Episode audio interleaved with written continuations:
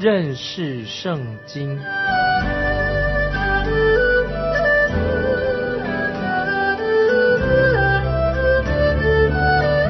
认识上帝的话，把上帝的话带到全世界。本节目是由认识圣经机构和环球广播电台联合制作，欢迎收听。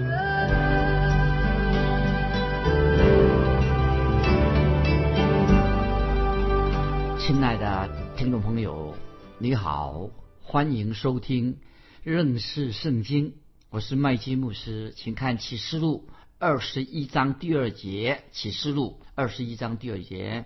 我又看见圣城新耶路撒冷由神那里从天而降，预备好了，就如新妇装饰整齐，等候丈夫。注意启示录二十一章第二节这的经文，每一位基督徒都要像装扮整齐的新妇等候丈夫的新娘一样。这是听众朋友这节经文说的。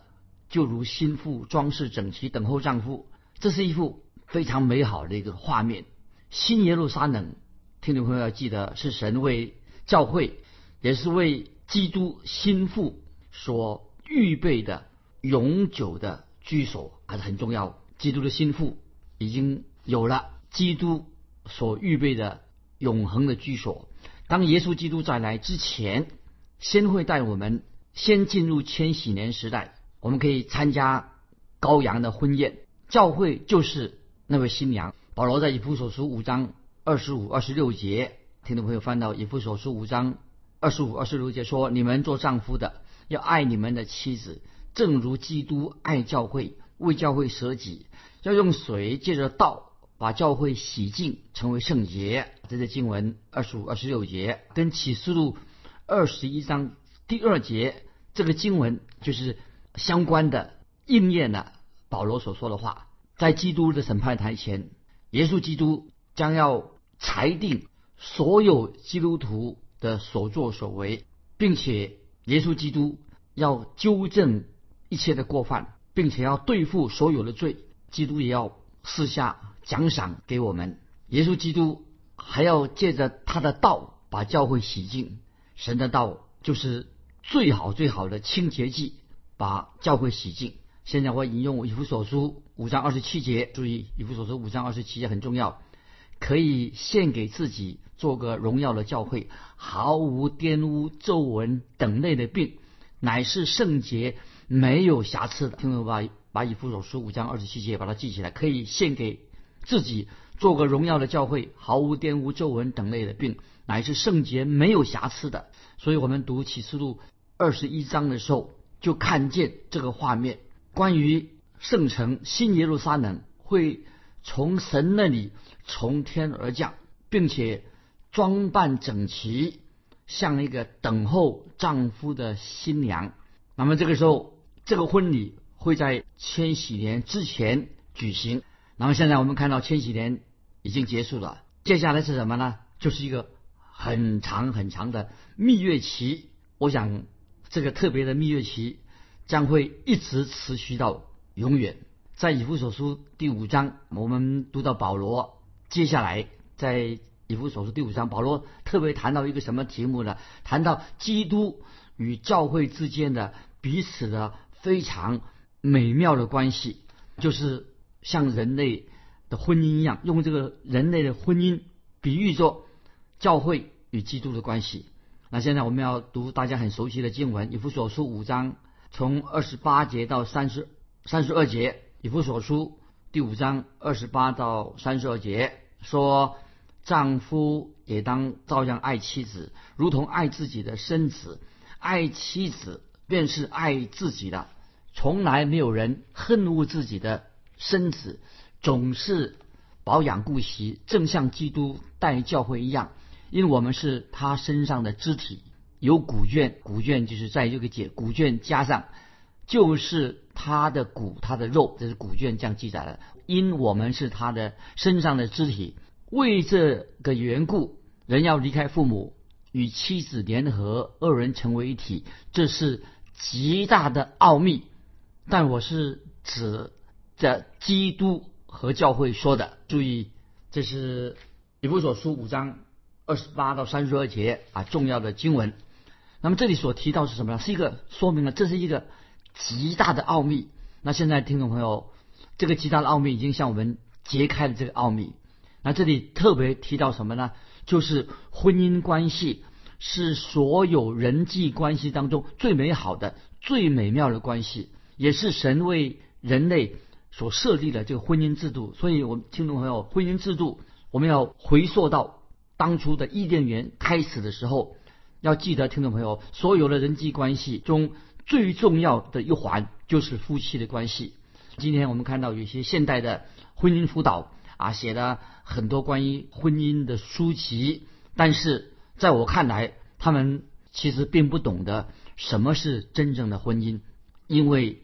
只有基督徒能够明白婚姻的奥秘到底是什么，因为保罗在这里不是教导那些已经迷失的人啊，不是教导那些不信主的人，也不是教导一般的信徒。保罗在在这里所教导的，特别主要什么？教导那些已经被圣灵充满了基督徒，这个很重要。记得以弗所书第五章，保罗所教导的是什么？就是。那个已经被圣灵充满的基督徒，因为在以弗所书五章十八节，保罗曾经这样说。保罗怎么说呢？五章十八节，以弗所书，保罗说：“哪要被圣灵充满。”所以这段经文是教导被圣灵充满的人。那么圣经在这里，在圣经当中，这是唯一对圣灵有所回应的一个命令，就是乃要被圣灵充满啊！这是在强调说，这是唯一需要对圣灵有所回应的一个命令。这句话当然对于许多人来说不容易了解，但是现在我们读这段经文的时候啊，特别读启示的时候，我们可以把它连起来联想，会让我们对于婚姻有进一步的认识。听众朋友，你对婚姻了解这个到底婚姻是什么意思吗？圣经里面说的很清楚，妻子跟丈夫是成为一体的啊！注意，婚姻是妻子丈夫成为一体的，怎么可能呢？成为一体的？你见过有这样的现象吗？我们看到一个小孩子很可爱啊，这个小孩子他长长相很像他的母亲，但是这个小朋友啊，他的个性哎却很像他父亲那样，这个就是夫妻成为一体的一个例证。从小孩子身上显出啊，他有有像母亲的地方，有像父亲的地方。那么在孩子身上就看出这个成为一体啊，所说的是什么意思了？夫妻。听众朋友，的确是成为一体的。其实夫妻成为一体的，它的含义还有更深的含义。这里特说到说，如果一个丈夫爱他的妻子，就等于什么？他就是爱自己。要记得哦，如果丈夫爱妻子，就等于他是爱自己。妻子爱丈夫也是一样。如果妻子真正爱丈夫的话，她也是等于是爱自己。这是什么意思呢？注意下面的解释：因为再没有任何的人际关系。比婚姻的关系更亲密了，这里我要强调，婚姻关系是所有人际关系当中最亲密的。那如我再举个例子，如果你的脚受了伤，你一定会去看医生吧？你不会忽略它。那么你会好好的照顾你的脚伤啊，会去看医生啊，或者打上石膏，看起来可是很很不好看，也不想带着石膏走出去。但是因为你的脚，你为什么要照顾你的脚呢？因为脚就是你身体一部分。同样的。妻子、丈夫也是同为一体的，妻子也是丈夫的一部分，丈夫也是妻子一部分。所以在圣经说，妻子是骨中的骨，肉中的肉，就表示说夫妻是合为一体的，是一个身体。这个说法当然听起来好像不太容易理解，但是这的确这是圣经所强调的婚姻的关系，就是二人成为一体。让我们现在回到神创造。天地万物最早的时候怎么说？我们看《创世纪》第二章二十三到二十五节，《创世纪》第二章二十三到二十五节这样说：那人说：“这是我骨中的骨，肉中的肉，可以称他为女人，因为他是从男人身上取出来的。因此，人要离开父母，与妻子联合，二人成为一体。当时夫妻二人赤身露体，并不羞耻。创世纪第二章二十三、二十三到二十五节，这里说到他们赤身露体，表示是什么意思呢？他们彼此有很亲密的关系，彼此认识，这是一个很亲密，也是很私密这夫妻之间的关系。那么我们看到，当一对情侣他们结婚之后，那么也许结婚之后不久啊，开始又要吵架了，第一次吵架了。那么妻子在床上一定她会背对着丈夫啊，用背对着丈夫。那么做丈夫的可能那个时候也是气冲冲的，气起来就不要跟他睡在跟妻子睡在。同一个床上跑到客厅里面去了，为什么？听众朋友想想看，为什么婚姻男女婚姻会出了裂痕呢？原因是什么呢？那么我再举个例子说，如果你的脚脚痛、脚有病，那么你们你脚有病，你不会不管它吧？你不会说，哎呀，我脚有问题的，我就很生气，对自己的脚生气。你总不会用这个痛的脚去踢东西吧？否则你用你的痛脚又去踢东西的话，你麻烦就更大了。所以，听众朋友，我们想想看，当你身体出了问题的时候，你会怎么办？如果你身体有问题怎么办？总是什么呀？想办法好好的照顾，赶快去找医生把它医好。因此，我们可以这样想说：如果年轻的夫妻啊，他们在一起，他们在哪吵架啊？夫妻年轻吵架了，最好怎么办呢？当然就要坐下来，心平气和去解决问题。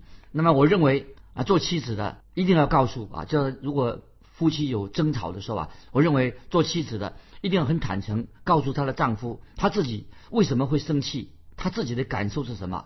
那么到底她丈夫在哪里冒犯她的？到底她丈夫出了什么错？丈夫也要做相同的事情。为什么呢？为什么要这样子的？因为夫妻他们本是一体的。因为圣经说的很清楚，男人离开了父母，离开了自己的兄弟姐妹，要与妻子。联合成为一体啊，这是很重要的一个，所以夫妻关系是一种非常亲密美好的关系。当丈夫与妻子联合是什么意思呢？就是已经变成一体的关系了。两个人，一个男一女，婚姻以后就成为一体了。可以说夫妻就成为一体，就是可以说是是一个新的一个新的开始，一个新的创造。所以夫妻的关系，婚姻的关系本来就是应该是。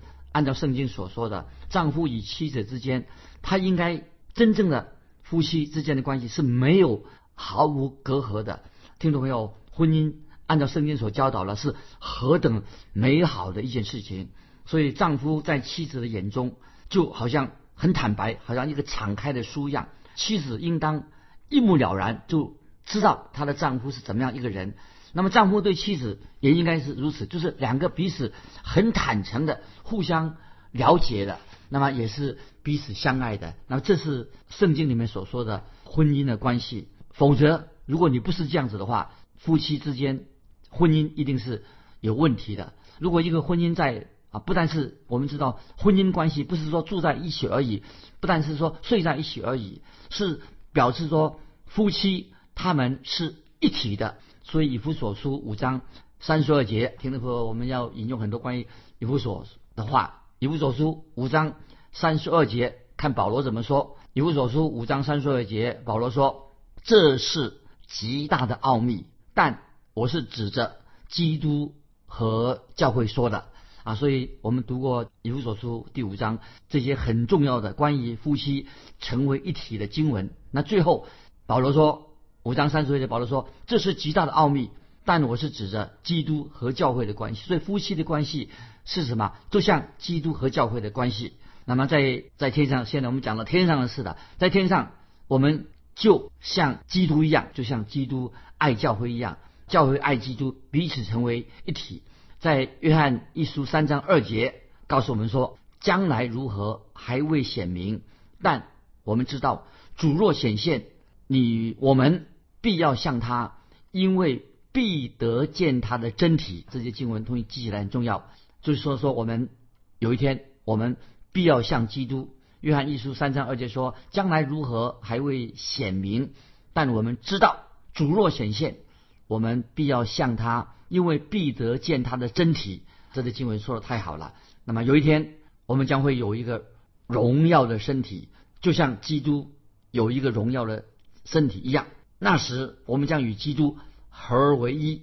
我们是基督身体的一部分，我们要与基督联合。那接下来我们继续看又另外一个经文，约翰福音十四章二三两节记载主耶稣所告诉我们的。主耶稣说：“我去原是为你们预备地方去啊。”主耶稣说：“我去原是为你们预备地方去。”耶稣又说：“我在那里，叫你们也在那里。”那这节两二三节在经文什么意思呢？就是说明我们有一天基督徒要跟基督同在，直到永永远远。听众朋友，有没有想到这是何等荣耀的事情？我们与基督同在在一起，直到永永远远。就我所知，除了我们人基督徒人类之外，没有任何的受造物，包括天使在内啊，能够跟耶稣基督建立这么亲密的关系。所以，听众朋友，我们基督徒啊，蒙恩得救的人，跟基督有非常亲密的关系，因为那是最荣耀的日子。我们要与基督同在，与基督合而为一，那么我们一定会赞美、颂赞这个真理，直到永永远远。那接下来我们继续再看启示录二十一章三四节，很奇妙。我听见有大声音从宝座出来说：“看呐，神的帐幕在人间，他要与人同住，他们要做他的子民，神要亲自与他们同在。”做他们的神，神要擦去他们一切的眼泪，不再有死亡，也不再有悲哀、哭嚎、疼痛，因为以前的事都过去了。那么这里说到什么？看呐，神的账目在人间，到底是什么样的账目在人间呢？在约翰福音一章十四节这样说，把翻到约翰福音一章十四节说，道成了肉身，住在我们中间，就是这个意思。这位道成肉身。钉在十字架的主耶稣基督，他已经荣耀的身体复活了。有一天，我们的身体也会有一个荣耀的身体，要和耶稣基督一同住在新耶路撒冷里面。那么，新耶路撒冷最重要的不是地上有黄金街、碧玉城，黄金街、碧玉城很好。也许我们走在黄金街、碧玉城啊这个路上，重要、更重要的是什么呢？那个地方的属灵的价值，让我们知道我们要与基督同在。这里怎么说？这个重最重要的属灵价值在哪里呢？不是黄金街碧玉城，最重要的属灵的真理是在启示录二十一章第三节。注意，启示录二十一一章第三节说，他们要做他的子民，神要亲自与他们同在，做他们的神。听众朋友，这些经文太重要了。今天听众朋友有些。在你我在世今天的世界上看为，我认为这个事情是最重要的。但是这个我们所谓看为重要的事情啊，都已经消失的。启示录二十一章第四节这样说：神要擦去他们一切的眼泪。曾经在世上我们看为说，哎呀，这个事情太痛苦了，太重要了。但是二十一章四节说，神要擦去他们一切的眼泪。那这里我要啊说到一件事情，请注意。有一个作家啊，专栏作家，他曾经这样写着啊，他怎么写的？他说他这样写着说，大马路上每一个闪烁的灯光之下啊，他走在大马路上每一个闪烁的灯光底下，接着他说什么呢？每大马路上每一一个闪烁的灯光下，都有一颗破碎的心啊！这个专栏作家说的很好，形容太好了。走在马大马路上每一个灯光。闪烁的灯光下，都有一颗破碎的心。听众朋友啊，我要这样做一个见证啊，我跟我妻子啊，有时走过这个大马路，开车走过大马路的时候，看见好像万家灯火。那么我这时候看见每一家都开着灯，我就对我的爱人啊，对我的妻子说：其实万家灯火，每一个家庭的后面呢，都有一颗破碎的心。那我这是我对我妻子所说的话。我说妻子啊，万家虽然是万家灯火，但是每一家家家有一本难念的经，有一颗破碎的心。今天我们知道许多的家庭有很多的忧伤，很多的寂寞的人，但是在新耶路撒冷那个时候已经什么不再有眼泪，也不再有死亡，这不是太奇妙吗？所以听众朋友，从我们开始读启示录以来，听众朋友，我告诉你。我自己在读启示录的时候啊，这段时间我就主持过好多的丧礼，因为在这段时间呢，很多人在我的教会里面呢，我就已经为那些人主持丧礼。为什么呢？因为随时都有人会离开世界，走向坟场，人会死亡，是从来没有中断过的事情。听众朋友，我要告诉你，我们今天住在这个地上，这个地上，这个地球，其实就像一个坟场。就像一个大坟墓一样，在地上所有一切的事情，有一天都会过去。但是要记得，听众朋友，我们基督徒有一天会在新的耶路撒冷里面，那个里面新耶路撒冷不会有坟场了，也不会有墓地的，所有的殡葬业他们要都要关门的，连医生也会失业的。在新耶路撒冷啊，没有殡葬业，也不不需要医院了，因为那里什么啊？圣经告诉我们说。不再有哀哭，不再有疼痛，所以刚才我们读这个经文，那里不再有死亡，不再有悲哀，不再有哭嚎，不再有疼痛，因为以前的事情都过去了。所以听众朋友，你会不会觉得新耶路撒冷实在是一个何等奇妙美好的地方？这个就是每一个基督徒信主的人，今天我们信了主了，有一天去到一个新耶路撒冷那个地方啊，因为那个地方。不再有哭嚎，不再有疼痛，不再有以前的事情，都通通过去的。那接下来我们看启示录二十一章第五节，启示录二十一章第五节啊，我们解释这些经文。第五节这样说：做宝座的说，看呐，我将一切都更新了。又说，你要写上，因这些话是可信的，是真实的。我把二十一章五节再说一遍。做宝座的说：“看呐，我将一切都更新了。”又说：“你要写上，因这些话是可信的，是真实的。”感谢神，耶稣基督会把一切的事情都更新了。这什么意思呢？就是这是神所说的一个应许，意义很重大。神的应许不但意义重大，而且这个胜于一切神给我们的应许。听众朋友，不知道你的感受怎么样？现在你的感受怎么样？我认为啊，我自己麦基啊，我个人，我认为我这辈子不晓得为什么，我总觉得我自己活得很辛苦。不晓得你的感觉，我活，我觉得我这辈子我活得很辛苦。有时候我常常也很沮丧啊，是很多事情让我很不快乐，很沮丧。我觉得我这一生啊，常常所遇到的事情好像困难重重。为什么呢？我想做的事情都做不好，没有一样事情做得好的，总是。我想做一个定，为自己定了一个目标，总是没有达到。那么我也听众朋友，我在您面前我要这样承认说，我也不是一个不敢说我自己是一个好丈夫，我也不敢说我自己是个好父亲。我对我自己的讲道我很不满意，我觉得我也不是一个很会讲道的人。我认为我什么事情都没有做好，我做每一件事情我都有瑕疵。感谢神，但是神对我说：“麦基，他对我这样说。”听众朋友注意，他也会对你，你如果一个是一个基督徒的话，谁能会对你说：“我将把一切都更新了。”什么意思呢？我把一切都更新了，就是说你我在神的国度里面，在新耶路撒冷里面，可以一切重新开始。所以注意，神这样对你说，也对我说：“我将一切都更新了。”就是你可以重新开始。听众朋友，我非常期待这一天会到来。我感谢神。为什么这一天一切都更新了？我可以重新开始。所以，听众朋友，你有没有想过，我们一切都可以重新开始，直到永远？这是实在太好了。听众朋友，你我，我们基督徒未来非常的光明，我们的潜力很大。记得以前啊，我们读圣经的时候，在巴别塔，在巴别塔的时代，在巴别塔时代，曾经在创世纪十一章五到七节说过什么话呢？简单的意思说，巴别塔在巴别塔的时代，神说过一句话。神怎么说？他说：“我们我要赶快下去。”神说：“我要赶快下去，免得他们会乱来啊！”就是你回去好好看创世纪十一章五到七节。为什么神说要赶快下去？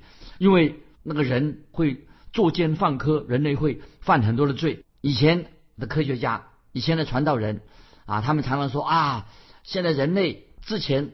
的科学家啊，之前的早期的传道人说，啊，登月登上人类登上月球是不可能的事情。其实后来我们发现说，人类能够做的事情还很多，不只是登上月球而已。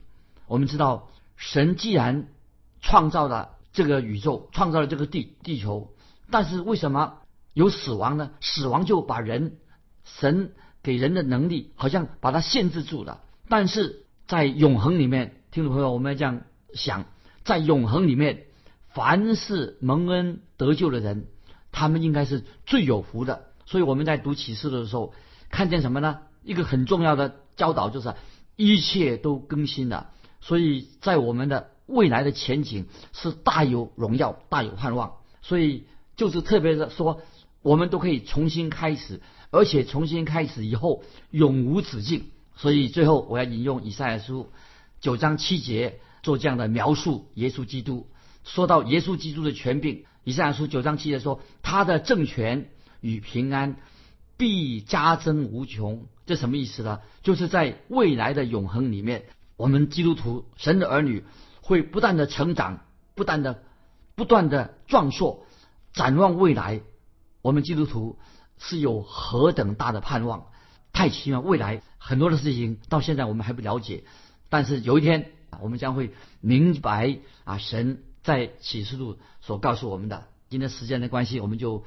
分享到这里，欢迎听众朋友，欢迎你来信分享一下你个人的想法。对于新天新地，对于去天堂这件事情，有些什么样个人的领受啊？来信可以寄到环球电台认识圣经麦基牧师收。愿神祝福你，我们下次再见。